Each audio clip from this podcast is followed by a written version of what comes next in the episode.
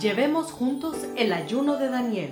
Acompáñanos en estas reflexiones diarias.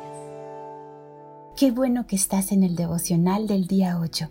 El tema es Avanza en el fruto del Espíritu.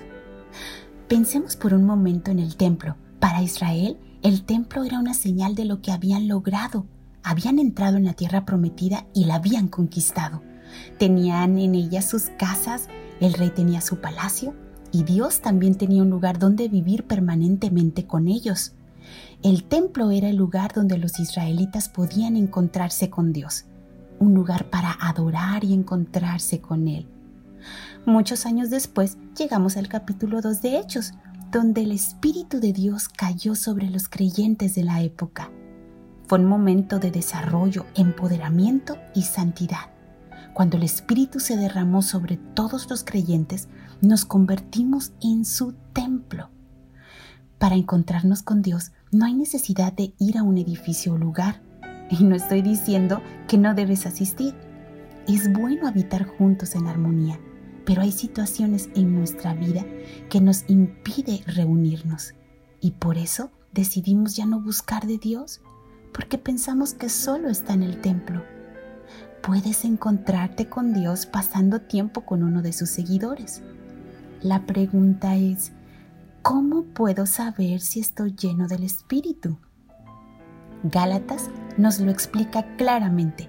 A medida que permitimos que el Espíritu crezca en nosotros, nos volvemos más amorosos, alegres, pacíficos, pacientes, amables, bondadosos, fieles, gentiles y tenemos más autocontrol.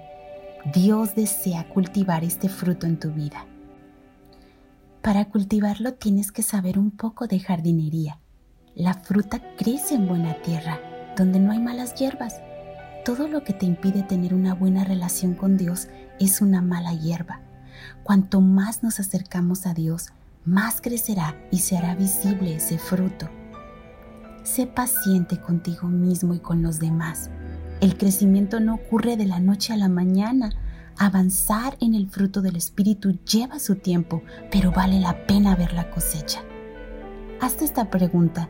¿En qué parte del fruto del Espíritu necesito avanzar? Te invito a que leamos estas porciones de la palabra, Hechos 2 del 1 al 47 y Gálatas 5 del 1 al 26. Oremos. Espíritu Santo, haz crecer tu fruto en mí. Jesús, te pido que a medida que me parezca más a ti, los demás puedan encontrarte en el fruto de mi vida. Amén. Gracias por acompañarnos. Te esperamos el día de mañana aquí en Kairos Comunidad Cristiana.